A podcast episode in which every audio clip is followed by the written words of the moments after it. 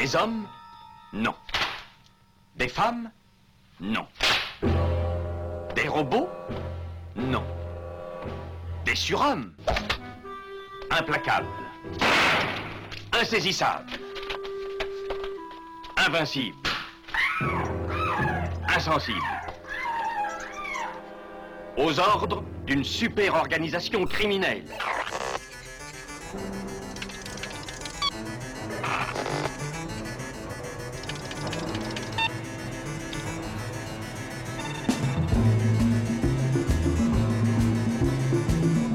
Impossible Rien n'est impossible pour... Culture prohibée. Bienvenue pour ce nouvel épisode de Culture Prohibée. Culture Prohibée, c'est l'émission hebdomadaire de la culture planète du Ciboulot, coproduite par Radiographite, graphite.net et animée par l'équipe des films de la Gorgone, les films de la Gorgone.fr. Culture Prohibée, c'est aussi un profil Facebook et un podcast disponible sur différentes plateformes. Tous les détails sont sur le blog de l'émission culture-prohibée.blogspot.com. Qu'est-ce que ce sera merveilleux en Amérique quand on n'aura plus aucun souci à se faire à cause des chats? Il n'y a pas de chats en Amérique, mais par contre dans notre sainte Russie. Yeah!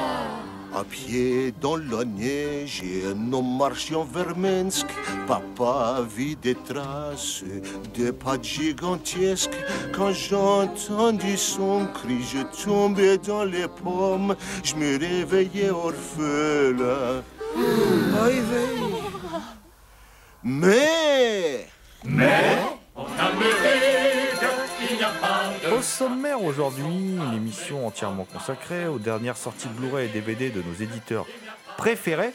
On va pouvoir scinder cette émission d'ailleurs en, deux parties, puisque euh, on va d'abord parler de films d'animation. euh, avec euh, Fievel et le Nouveau Monde, hein, un petit classique signé Don Bluth, sorti en 86, euh, qui a été édité par Rimini Édition. Un autre, alors là, immense, immense classique, L'année tchèque de Jiri Trinka, film de 1947 sorti chez, chez, chez- Artus Film.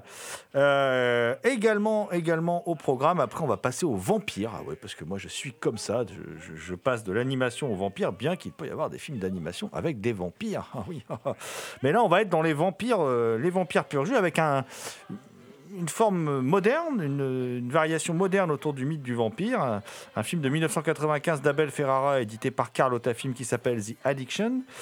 Et puis, euh, une version plus classique, bien qu'à l'époque elle apparaissait comme moderne, c'est Le sang du vampire, un film so British de 1958, mis en scène par Henry Cass, sorti sur la forme d'un médiabook classieux chez Artus Film. Alors, l'équipe de Culture Prohibée remercie Mathilde Gibaud, euh, Kevin Boissezon, Thierry Lopez et Jean-Pierre Vasseur pour leur aide sur cette émission. Pour aborder ces merveilleuses galettes, je suis accompagné de mes merveilleux chroniqueurs habituels et habitués. Je veux bien sûr parler de Damien Demédy, la bête noire de Compiègne, un archéologue animal en quête de culture souterraine et oublié. Bonjour Damien. Salutations à toutes les entités conscientes qui nous écoutent.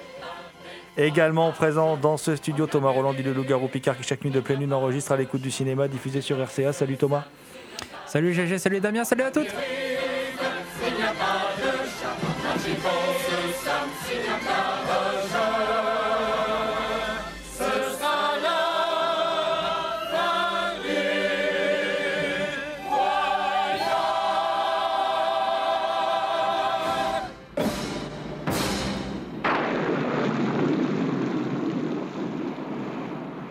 Cette émission est réalisée en partenariat avec Prime Cut, nouvelle revue de cinéma éditée par The Ecstasy of Film, qui s'est fixé pour objectif de défendre les cinéastes mal aimés.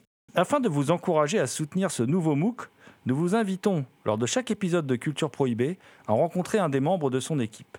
Cette semaine, c'est Michel Tabal qui s'y colle.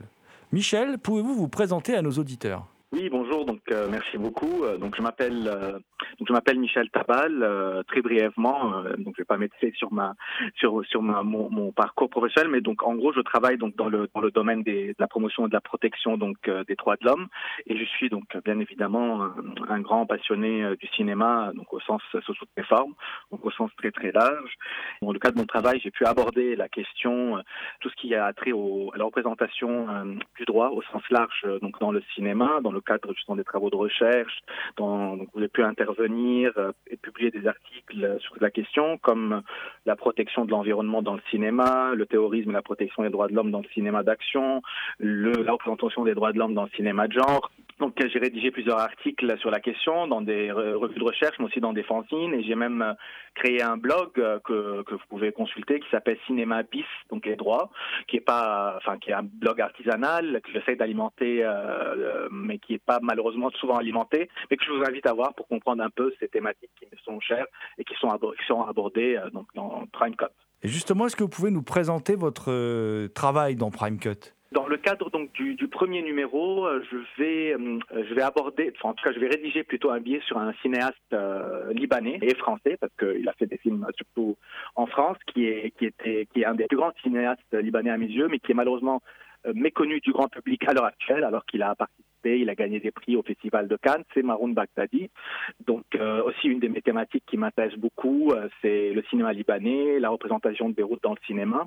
Et donc j'avais envie, euh, enfin j'ai souhaité donc aborder ces thématiques-là et j'ai choisi l'angle donc de de Maroun, enfin de Maroun Baghdadi qui, qui, qui mérite qu'on en parle de lui à l'heure actuelle parce que c'est quelqu'un qui a un nom assez important dans le cinéma libanais, mais aussi dans le cinéma français, une personne qui est morte prématurément mais qui a pu faire des films magnifiques et qui, encore une fois, je n'arrête pas de le dire, qui est malheureusement méconnu même au Liban. Donc euh, ce sera l'objet donc de mes travaux sans parler d'autres petites chroniques euh, que je vais rédiger sur un livre notamment sur euh, les femmes cinéastes donc de Véronique Lebris et sur des, DVD donc on ne pourra pas s'étaler sur la question mais voilà donc d'autres films qui vont sortir en DVD je pense notamment à Link de Richard Franklin. Si vous ne l'avez pas encore fait nous vous rappelons que pour souscrire à cette revue, il vous suffit de vous rendre sur the-ecstasy-off-film au pluriel.com ou de l'acheter chez votre libraire. Lee Marvin, Gene Hackman.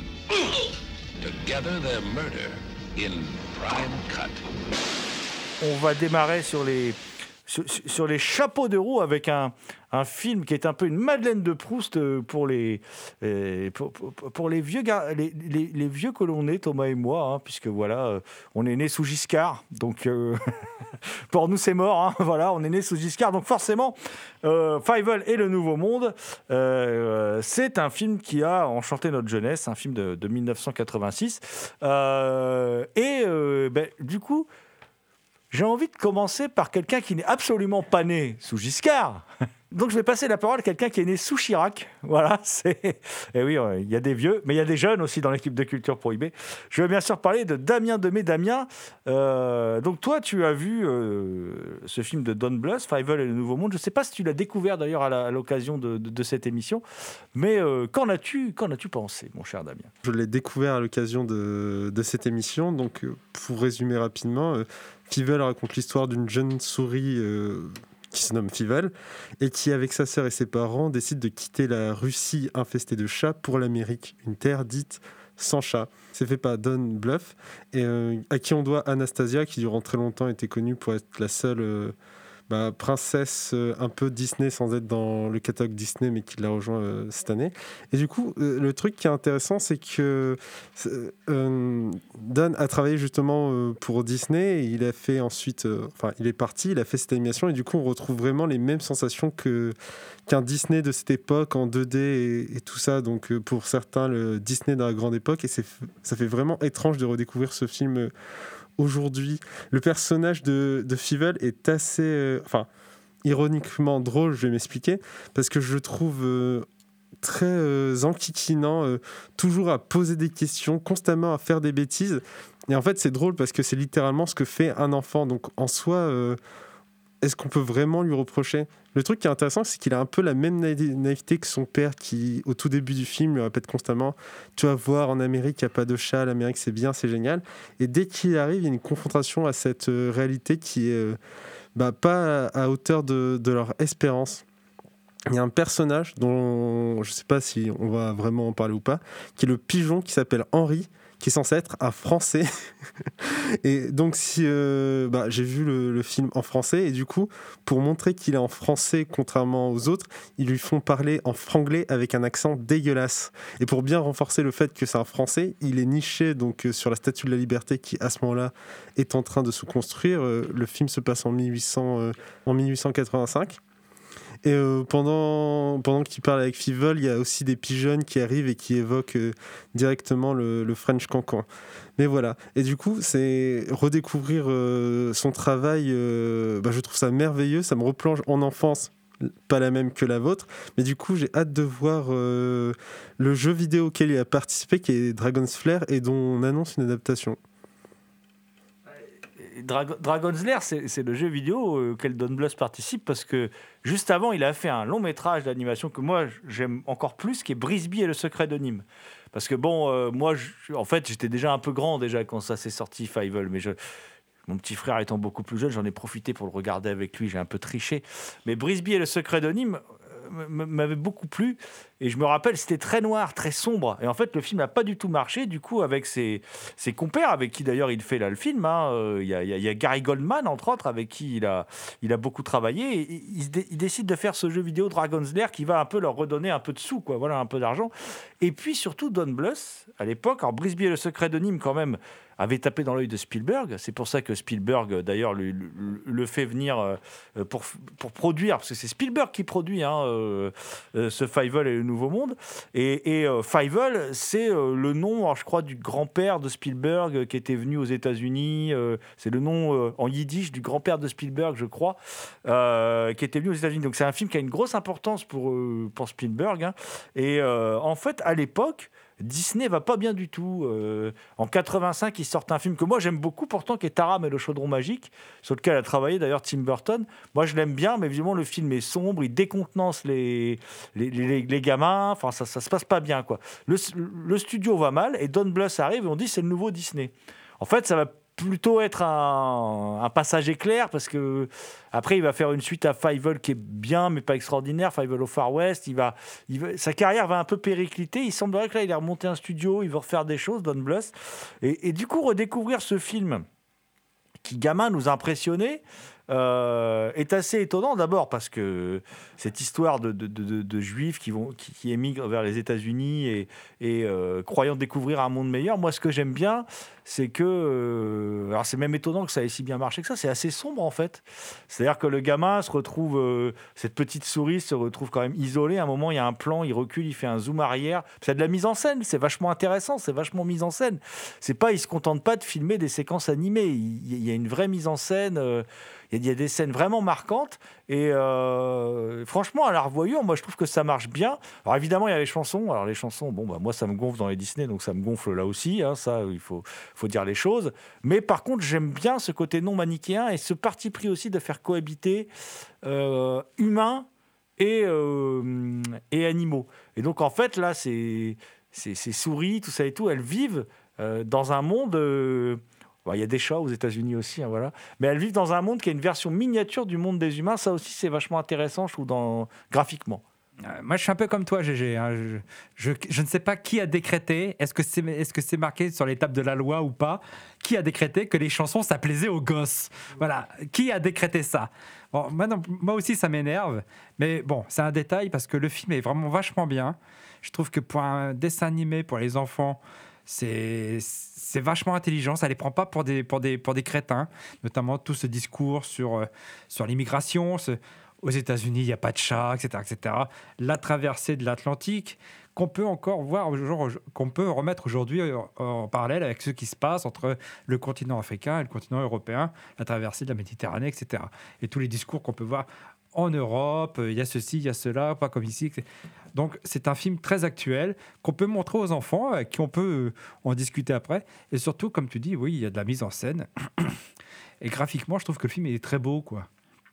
Il mélange plusieurs genres. Alors c'est un film d'aventure, hein, un, drame, une comédie dramatique, mais au niveau des décors, parfois on est vraiment dans le fantastique, on est, on est dans le film noir, avec cette bande de chats là qui joue au poker ou, je sais pas quoi, là, puis ce rat déguisé, euh, enfin ce chat déguisé en rat qui, qui exploite les souris. Ah, c'est un film qui est, que je trouve vraiment très intelligent au niveau de l'écriture. Euh, esthétiquement, c'est vraiment très beau avec toute, toute cette imagerie, notamment cette histoire de chat géant là euh, qu'on retrouve à la fin. Bon, je ne vais pas dire comment, etc. Parce que c'est aussi un effet de surprise. Mais c'est vraiment, moi je trouve que c'est vraiment un très grand dessin animé en tout cas.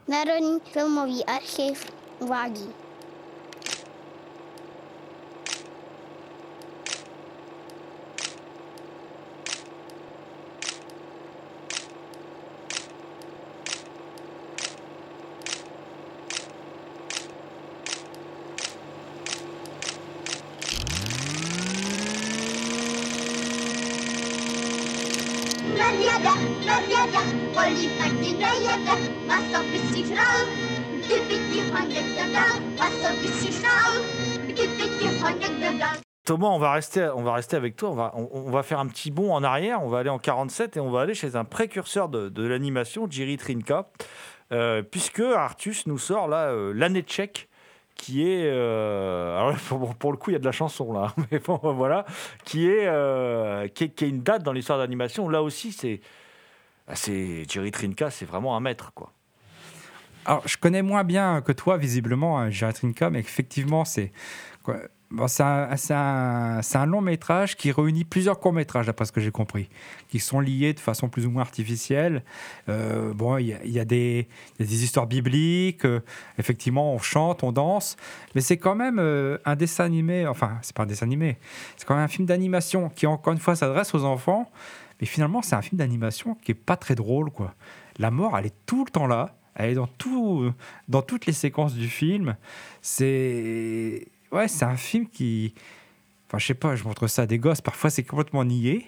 Il y a des anges et tout, etc. C'est, très mièvre. Mais la mort, elle est tout le temps là. Elle, elle rôde tout le temps dans, dans le film. Il y a le démon. euh, euh, non, c'est, quelque chose d'assez, étrange pour, un, pour une production euh, en direction des enfants. Alors, esthétiquement, par contre, c'est, très impressionnant. hein. C'est 47, t'as dit? Ouais, c'est 47. 47, alors image par image, les petites marionnettes là. Moi, ça m'impressionne beaucoup. hein. Ce sont des petits personnages en bois peints à la main. Voilà, enfin, je ne sais pas si on imagine le, le travail, quoi, qui sont vêtus de, de tenues euh, tchèques, quoi, vraiment classiques et tout. Donc il y a un gros travail aussi de respect de la tradition tchèque. euh, et il y a des choses. Alors c'est vrai, il y a- des visions assez incroyables. hein.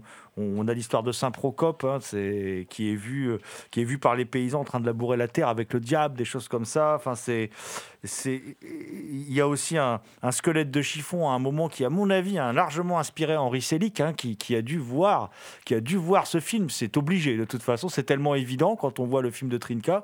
Euh, moi, ce que j'aime beaucoup, surtout, euh, on parlait de la mise en scène avant, là. hein, Là, c'est pareil, quoi. C'est hyper impressionnant. Il y a des contre-plongées, des gros plans, des travelling. Il, il utilise bien les différentes valeurs de plans. Il a un découpage très travaillé, il a un montage très dynamique. C'est c'est impressionnant. Enfin, mais c'est littéralement impressionnant. Enfin, on est, on est sur du domaine. Alors, ils avaient déjà sorti les vieilles légendes tchèques. Euh, mais là, on est sur du chef-d'œuvre. Enfin, bon, malheureusement pour les enfants, c'est sous-titré. Il n'y a pas de version française, donc c'est compliqué de faire voir ça à des tout petits. Pourtant, euh, mais je pense que ça peut fonctionner. Pourquoi? Parce qu'on est happé par l'image. Parce qu'en fin de compte, il n'y a pas vraiment de récit dans, ce film. C'est on, est happé. C'est vraiment un film qui a la preuve que le cinéma, c'est le fond et la forme. Et là, c'est la forme qui nous qui happe le spectateur. Oui, bah, euh, ce qui est sous-titré, c'est deux, trois chansons quoi, euh, qui n'ont pas forcément d'imp- d'importance sur, euh, sur l'intrigue, sur la compréhension du tout. Quoi. Au niveau de la mise en scène, c'est très dynamique, c'est jamais saccadé. Alors j'imagine le travail qu'il y a derrière qui doit être énorme, ça doit prendre des mois et des mois, si ce n'est des années. Mais c'est vraiment très impressionnant. Quoi. Et en bonus, il y a un court-métrage qui s'appelle La Main, qui est pour moi un court-métrage très politique. Qui, a, qui- qui a été interdit. D'ailleurs, c'est Ah oui. c'est superbe qu'on puisse le voir, puisque c'est effectivement, bah, je vais te laisser raconter, mais c'est un film qui a été interdit pendant des dizaines d'années. Toutes les copies avaient été, euh, avaient été euh, comment dire, euh, prises par le pouvoir en place, par les communistes, quoi, qui voulaient vraiment pas que, que ce film soit vu. Quoi. Oui, c'est l'histoire d'un d'un petit bonhomme qui vit dans sa chambre et qui est potier. Et euh, il a sa petite plante qu'il arrose tous les jours. Et, et, euh, on, on frappe à sa porte. Et on voit qu'il n'a pas trop envie d'aller répondre. En fait, à sa porte, euh, puis finalement après à sa fenêtre, vu qu'il n'a pas envie de répondre à la porte. En fait, c'est une main, une main qui pénètre chez lui et qui veut l'obliger Une, une- une main humaine. Une main humaine, voilà, ouais, une main- Au, au milieu des personnages Ouais. en poupée, c'est une main humaine. C'est une main humaine, donc c'est une main dans un gant, un gant blanc, et qui veut l'obliger à, euh, à, façon- à façonner euh, une main humaine avec un doigt levé comme ça. euh. Et donc, on, imagine bien que c'est euh, euh, une parabole sur la censure, sur euh, le, fait de contrôler la création artistique, etc. Ah, c'est un, c'est un court métrage qui est aussi, encore une fois, très impressionnant, non seulement par sa, technique, mais aussi par son fond. Parce qu'à l'époque, oui, je pense que ça devait être euh, très, très fort. C'est un film qui, dès sa sortie, a été re- repéré dans le monde entier. Un Trinka est connu euh, par, euh, comment dire, tous les tous les spécialistes de l'animation comme étant un, véritable, un véritable génie, hein, euh, et euh, vraiment quelqu'un qui a, euh, bah, qui a révolutionné le, cinéma d'a- d'animation. Et euh, ce film La Main, dès, dès qu'il est diffusé en festival, il obtient le prix spécial du jury au festival d'Annecy, euh, le premier prix dans la catégorie animation au festival de, Bergame. C'est tout de suite un, film qui, marque, c'est un film qui marque le public des festivals. Euh, ce que veut dire en fait, ce, dont parle Trinka, ce qu'il veut dénoncer à l'époque, euh, il veut dénoncer le pouvoir communiste en place qui, essaye de, contrôler le talent des artistes et puis surtout qui récupère leur travail pour s'en glorifier. Voilà. Et à travers la métaphore de ce petit céramiste là qui effectivement refuse de faire les sculptures qu'on lui ordonne de faire. Et ben, il faut croire que il faut croire que ce- comment dire euh, un, film d'animation euh, peut euh, un simple film d'animation comme ça peut déclencher la, l'ire l'ire du pouvoir, la, colère, puisqu'effectivement euh, on a longtemps cru que, que- ce film, qui a été longtemps interdit en Tchécoslovaquie, avait disparu puisque les copies ont été confisquées pendant plus de 20 ans euh, par le, pouvoir tchécoslovaque. Alors évidemment, on parle de Tchécoslovaquie, nous on est des vieux avec Thomas. Aujourd'hui, c'est la République tchèque et la Slovaquie, mais à l'époque, c'était un seul et même satellite de, l'URSS. euh, Voilà. Et on, peut dire que la main, comme, le, ce qu'on a vu juste avant, hein, comme euh, l'année tchèque, est un, est un chef-d'œuvre. hein. C'est- extraordinaire et il faut absolument avoir vu ce film si on aime l'animation. Oui, c'est un chef-d'œuvre. C'est aussi un. Pour un film d'animation, encore une fois, est-ce qu'il s'adresse aux enfants, ce court-métrage? Bah, moi, je pense que il s'adresse à tous. C'est la force du cinéma de Trinka parce qu'il est à la fois visible par les enfants et puis il y a un autre niveau de lecture pour les adultes. Quoi. Et moi, je, quand je, je pense que quand même pour les enfants, c'est vachement virulent. Quoi. Le film, il est vachement violent, je trouve, euh, pour un, pour un court-métrage d'animation pour des enfants. Parce que Trinka, il va jusqu'au bout de son propos. Quoi. Il, est, il est jamais complaisant. euh, ah, c'est- moi, j'étais très surpris de découvrir ça.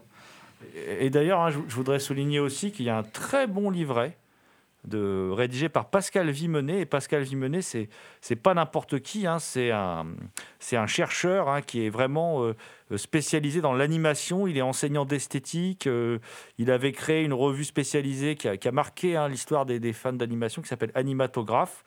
Euh, enfin, il a fait plein de choses dans, sa vie. Il a signé plein d'ouvrages. euh, et euh, il a fait encore un très bon bouquin sur Jean-François Laguilloni qui était déjà venu dans, cette, émission qu'on aime beaucoup aussi hein, euh, avec Thomas. Et on vous conseille, hein, une fois de plus, c'est cette année tchèque, l'année tchèque donc, qui est sortie chez, chez Artus Film et qui est vraiment euh, euh, un- une superbe édition pour euh, bah, deux films, du coup non moins superbes.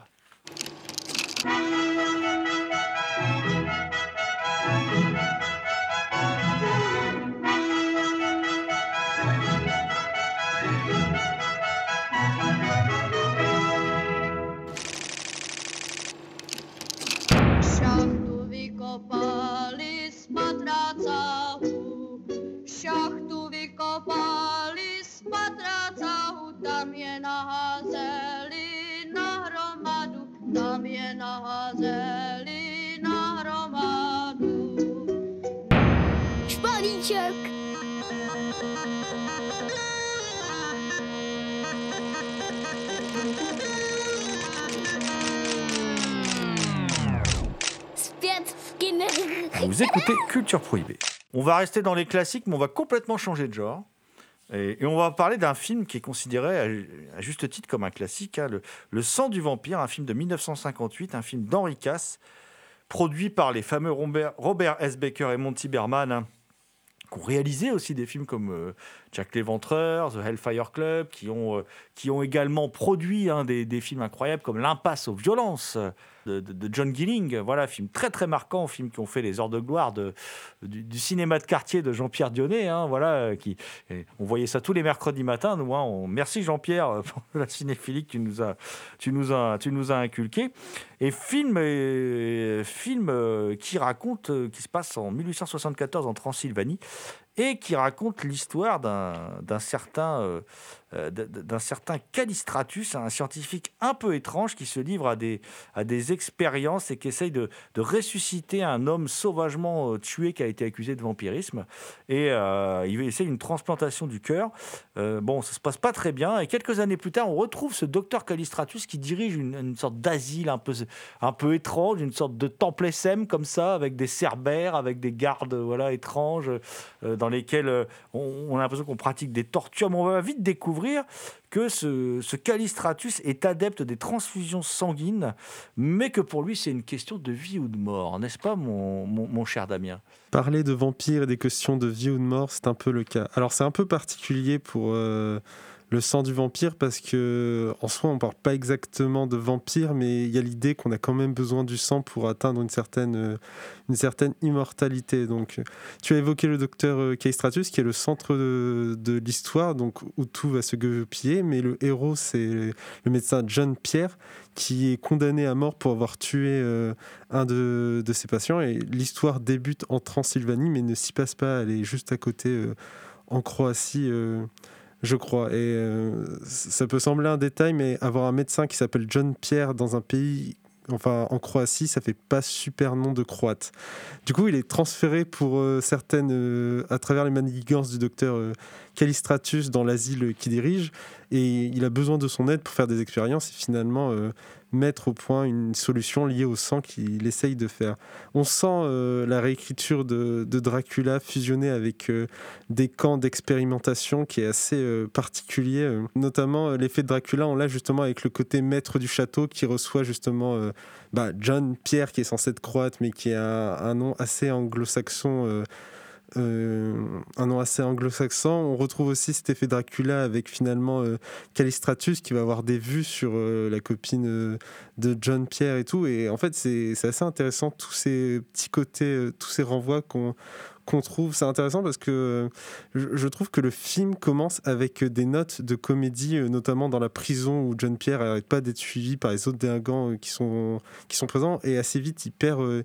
Il perd ce côté-là et euh, j'ai oublié le nom du serviteur qui suit euh, Callistratus. Du coup, je vais le baptiser Igor comme euh, souvent le nom des, des serviteurs de, de Savant Fou, qui a un maquillage qui est assez euh, visible, qu'on remarque très très vite, mais qui est pardonnable et qui, à la suite du film, coule assez simplement dedans. Oui, tu, parles de ce bossu presque borgne là qui, qui, tombe amoureux. C'est pas n'importe qui, il tombe amoureux en fait. euh, c'est un très beau personnage d'ailleurs, un classique hein, du, fantastique. Il tombe amoureux de, la copine du docteur, mais la, copine du docteur en fait, elle se fait embaucher par euh, Callistratus.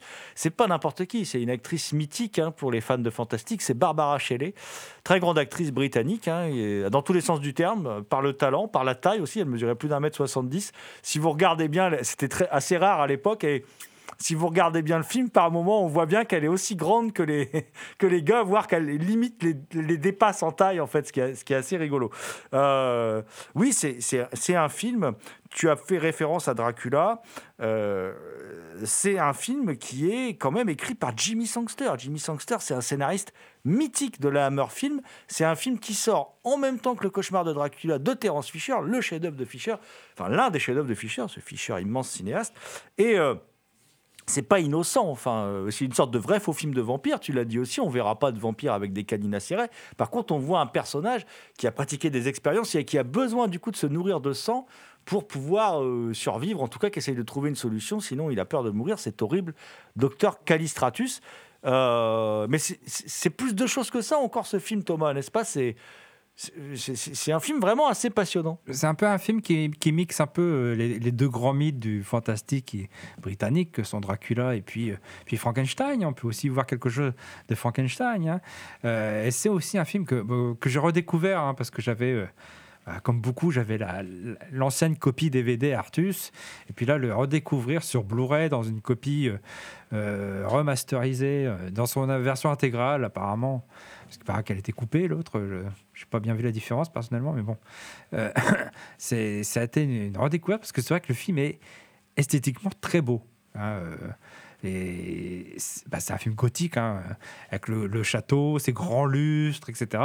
Et il joue beaucoup sur, sur par rapport euh, au, au décor, euh, les voûtes, etc. Je trouve que c'est un, effectivement c'est un grand film gothique qui est par rapport, je trouve qui est plus moderne que les films de la Hammer. Non, pas pas forcément au niveau de sa mise en scène, mais par rapport à ce qu'il raconte sur, la- médecine. Tu dis que John Pierre est condamné à mort parce qu'il a tué son patient, mais il l'a pas fait exprès de tuer son patient. Parce que lui, il a une, une technique de guérison qui est euh, euh, révolutionnaire, mais qu'il n'arrive pas à mettre au point. Donc son patient est mort par inadvertance. Il n'est pas malin non plus, le patient. hein. Mais bon, il n'aide pas non plus son médecin. hein. Mais donc euh, voilà, le film propose aussi, euh, notamment sur la transfusion sanguine, etc. C'est quand même quelque chose d'assez novateur par rapport aux autres films de, de, la Hammer. Après, le film a aussi un, un- un discours, faut pas exagérer, mais un petit discours politique.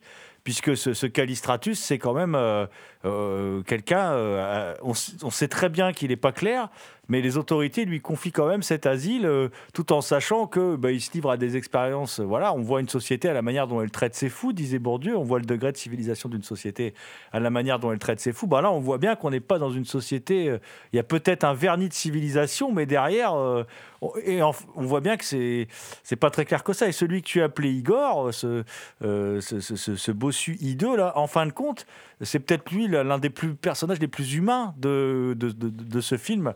Et euh, alors tu, disais Thomas, ouais effectivement c'est un film qui a une esthétique particulière puisque c'est un film qui est tourné en Eastman Color, qui, a été lancé par euh, Kodak dans les années 50 pour concurrencer un peu le Technicolor, voilà, et, qui est basé sur trois couleurs, le rouge, le bleu, le vert. Et c'est vrai que ce sont les trois couleurs do- dominantes du film. Moi après ce que j'aime beaucoup dans, le film, euh, c'est que c'est tout l'aspect un peu euh, euh, en fer de dente, quoi. Voilà, tout, tout, tout- le- les, cerbères qui gardent, les chiens qui gardent. D'ailleurs, le... il y a un certain personnage qui va en faire les frais hein, des, cerbères. Euh, les gardes, les gardes des enfers, qui sont là, des gardiens quand même très sadiques. hein, ils, sont, sadiques. Et, c'est un, film qui, euh, lors de certains supplices, s'avère euh, certains supplices infligés à des personnages et à des personnages féminins hein, s'avèrent pour l'époque particulièrement tendancieux en fait en, euh, et, ça lui vaudra d'ailleurs les foudres de la censure quoi quand même hein. c'est plus ça à mon avis qui a qui a, gêné la, la, cen- la censure à l'époque. Il y a la musique de Stanley Black aussi qui est très bien, je trouve, qui est, euh, à l'époque il y avait beaucoup de, de musiques qui étaient des, qui étaient des musiques euh, plutôt d'accompagnement. Là, on, on a quelque chose de, de, de- plus intéressant, je trouve. Et puis, euh, Thomas, tu l'as souligné, il y, a la, il y a la modernité. Bon, c'est pas innocent. Il y a Jimmy Sangster derrière. Jimmy Sangster, c'est quand même un, un scénariste très, très, très, très moderne, très, voilà, qui a toujours essayé de révolutionner euh, son, son interprétation de Frankenstein, les horreurs de Frankenstein, le film qu'il a, qu'il a réalisé, est, est- est- peut-être assez bancal en termes de mise en scène, mais est très intéressante dans, dans ce qu'elle propose. En fin de compte, c'est elle, c'est grâce à elle que, euh, euh, que John Pierre, quand même, hein, mais belle contraction, hein, il fallait vendre le film et aux Français et aux Anglais, donc il va s'appeler John Pierre, il va pas s'appeler Jean-Pierre ou, ou, voilà, ou Jean-Peter, il va s'appeler John Pierre. Voilà. Donc peut-être qu'aujourd'hui il s'appellerait Jean-Kévin, je ne sais pas, mais voilà. Donc, mais quoi qu'il en soit, ça, donne un film, moi je trouve, assez hybride, assez étonnant. euh, et effectivement, je suis comme toi, Thomas, je l'ai redécouvert. C'est la troisième fois que je vois ce film. Et à chaque fois, je prends beaucoup de plaisir à, regarder ce film. Et puis il y a Daniel Woolfit, je crois, il s'appelle l'acteur qui fait le Callistratus, qui en fait bien des tonnes et qui est assez sympa, qui est, qui un peu dans la dans, l'optique de ces, de ces acteurs là d'époque quand ils faisaient les méchants, euh, quand on faisait un peu Kingston et tout. Je trouve ça assez sympathique en fait.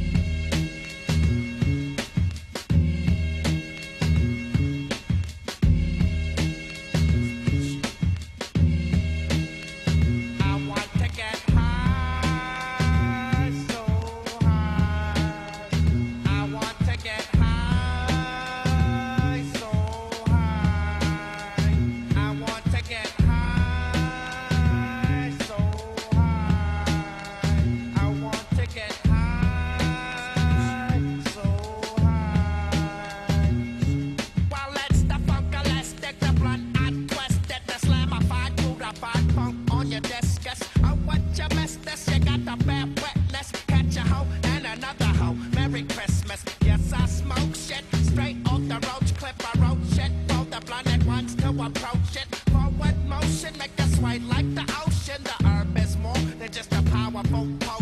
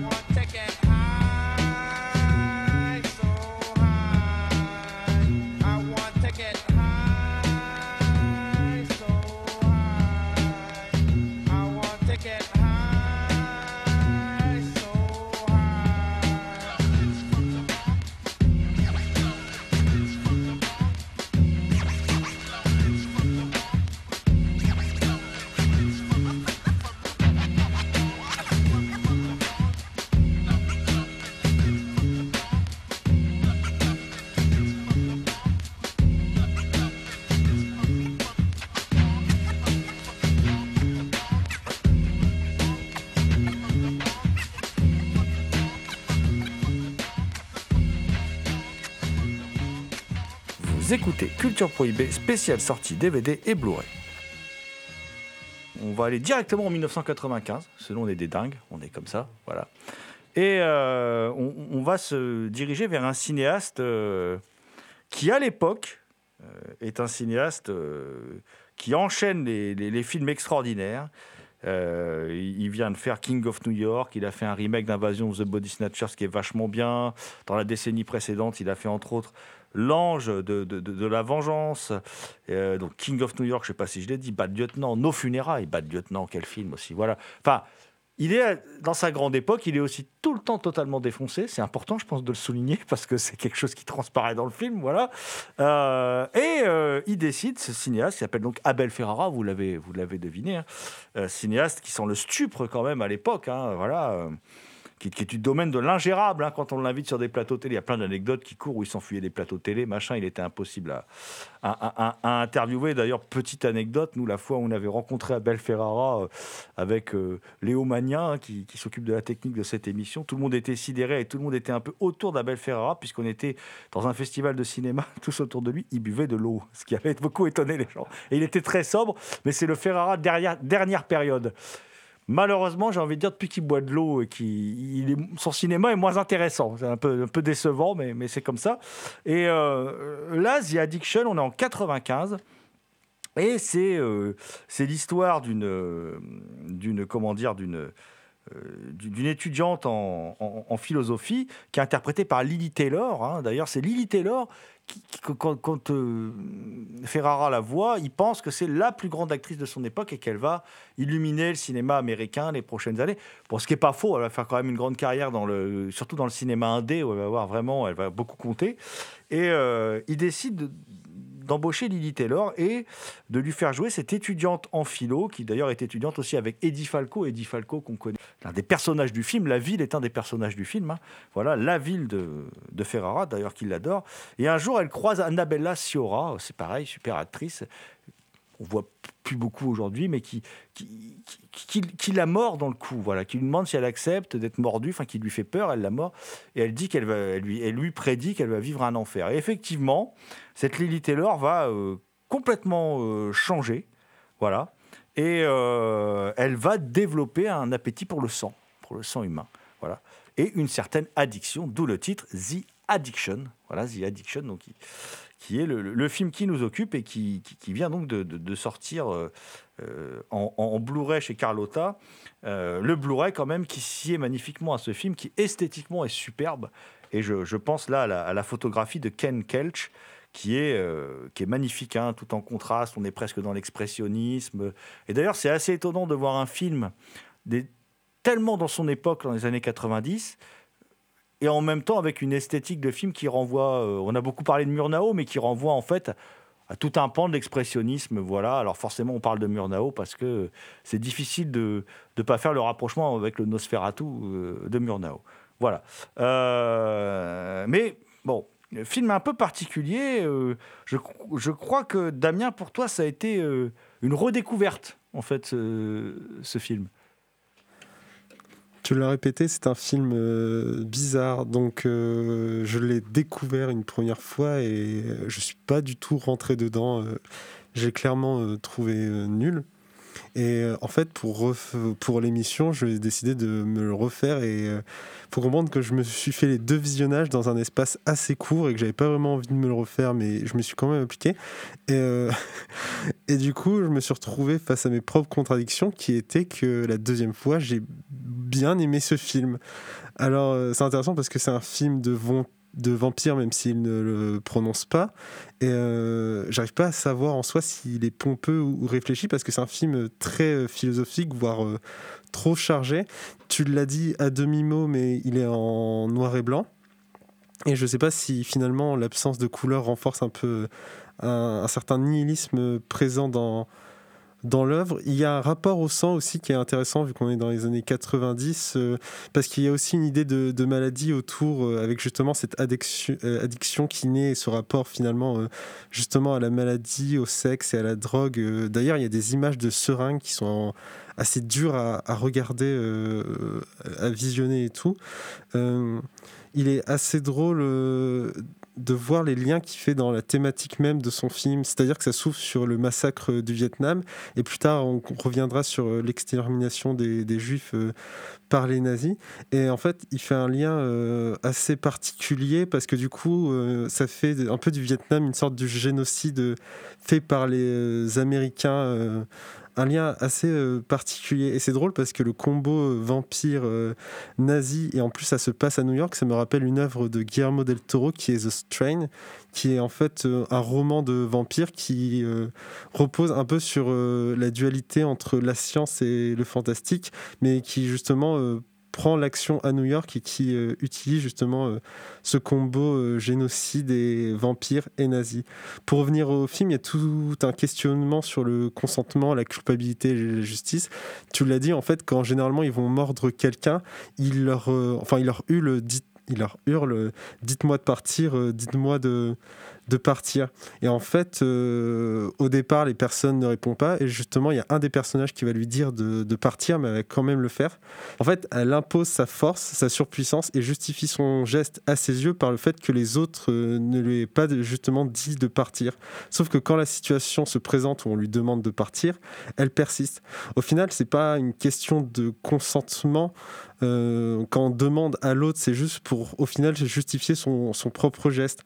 Et je me demande si, au final, euh, bon, peut-être que je creuse un peu trop, mais si justement il ne fait pas euh, un lien avec les. avec justement ce génocide, cette quête de sang et finalement le fait d'imposer sa force aux autres et de justifier ça en disant bah je l'ai fait, ils m'ont pas repoussé donc j'ai forcément raison alors que finalement c'est c'est la force qui fait qu'en soi on peut pas forcément peut pas forcément euh, repousser. C'est un film qui parle de, bah, comme j'ai dit avant, de, fait de, la force qu'un pays, d'une certaine façon, peut exercer sur un autre. Parce que, en fait, le truc qui est particulier, c'est qu'il fait beaucoup de retours justement sur le Vietnam, euh, sur le, ma- le génocide des Juifs, parce qu'il y a une exposition. Et en fait, euh, après le massacre du Vietnam, on parle directement de l'exposition. Il y a un premier retour à l'exposition. À la fin, on a encore un retour à, cette exposition.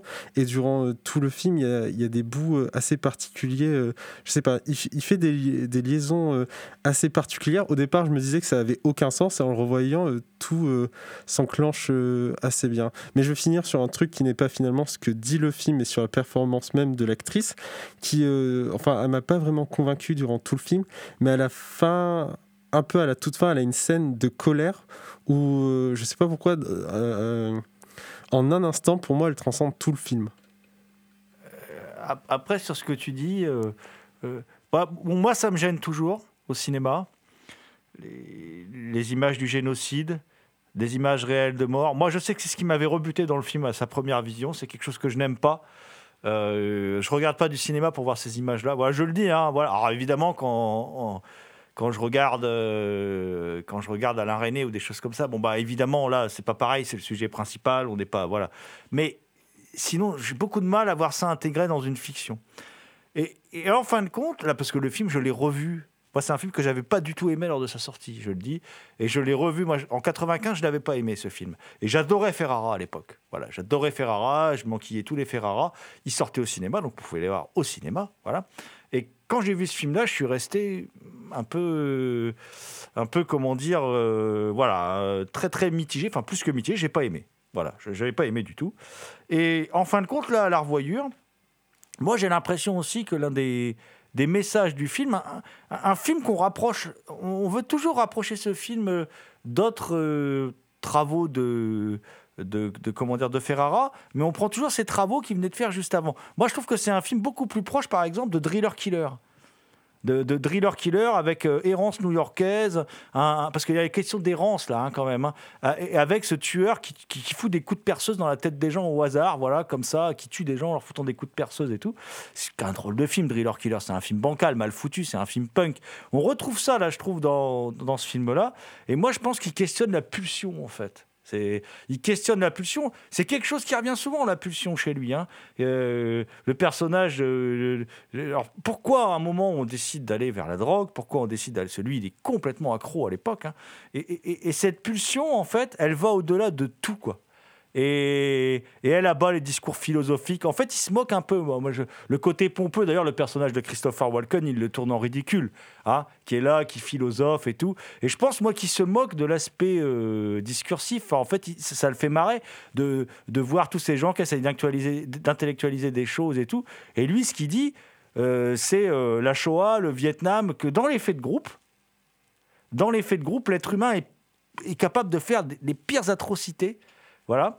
Et d'ailleurs, le final renvoie à ça. C'est-à-dire que le final est une orgie vampirique qui est un, massacre, un pur massacre, qui en fait n'a ni queue ni tête, hein, parce qu'en en fait, de vampires, ils, ils, ne le sont pas, hein, ces gens-là. Hein, ils sont juste complètement tarés. Enfin, on peut supposer qu'ils ne le sont pas, quoi. Voilà.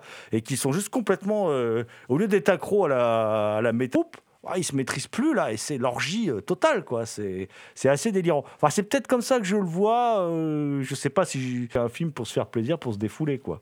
Moi je l'ai découvert justement à l'occasion de cette émission j'avais jamais vu. J'avais toujours entendu dire du mal. Moi je trouve pas ça si mauvais que que ce que l'on veut bien m'en dire. Effectivement je trouve que le film esthétiquement il est superbe hein. la photographie elle est elle, est très belle, les cadres ils sont beaux.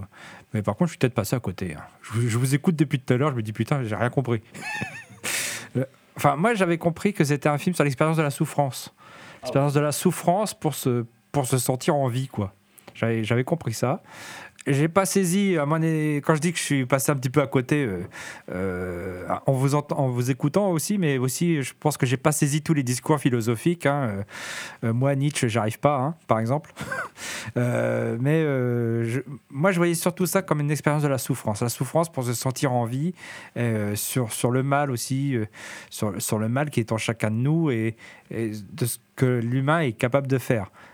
Bon, je trouve le film assez inégal. Moi, je trouve que l'actrice, elle est très inégale. Il y a des moments, je la vois jouer. J'arrive pas du tout à, à, à, être en, en, empathie avec elle, quoi. Euh, c'est ce qui me rebute un peu. Et, tandis que le massacre final, je, je trouve vraiment ridicule, en fait. J'adhère pas du tout, quoi. À un moment, je décroche un peu du film, en fait.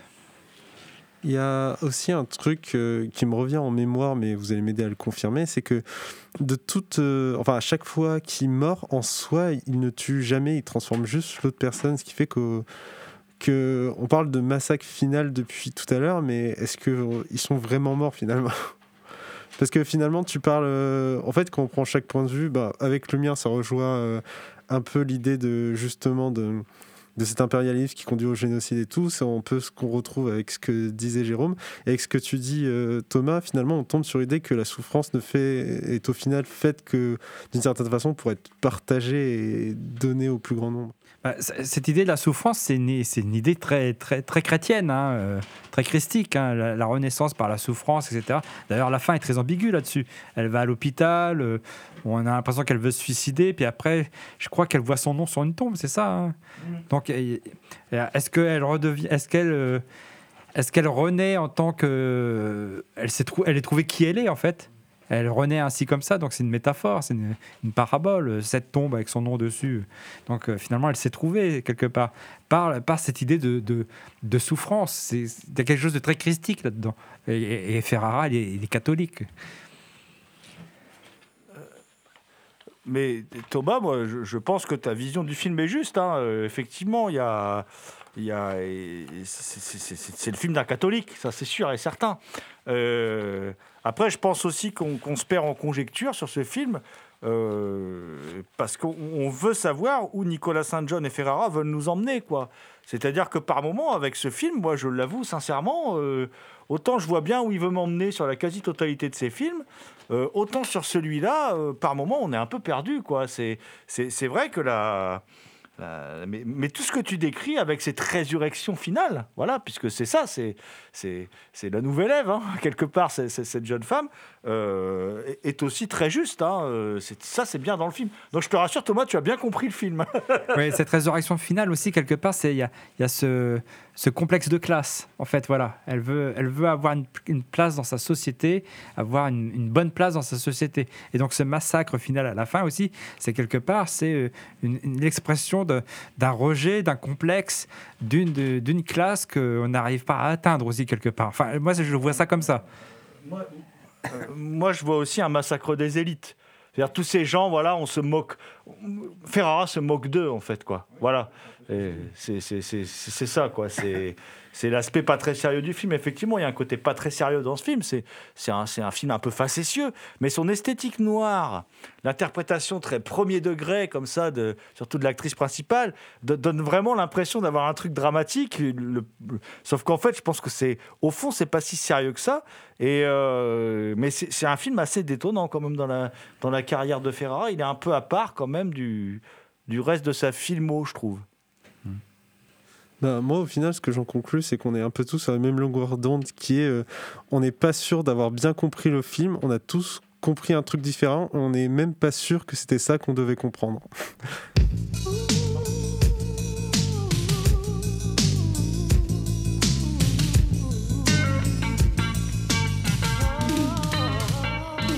I see vision in the darkness every time I close my eyes. I can feel the heat sleep at night. I hear your whispers through nice dreams. You're the devil in my dreams. You're my addiction. I can't face the new day, maybe, until I receive your kiss. Satellite becomes my enemy. Don't want my friends to see me like this. C'était Culture Prohibée, une émission réalisée en partenariat avec Radio Graphite, graphite.net. Toutes les réponses à vos questions sont sur le profil Facebook et le blog de l'émission culture-prohibée.blogspot.com. Culture Prohibée est disponible en balado-diffusion sur différentes plateformes. Culture Prohibée était une émission préparée et animée par votre serviteur Jérôme Potier, dit la Gorgone, assisté pour la programmation musicale d'Alexis, dit Admiral Lee.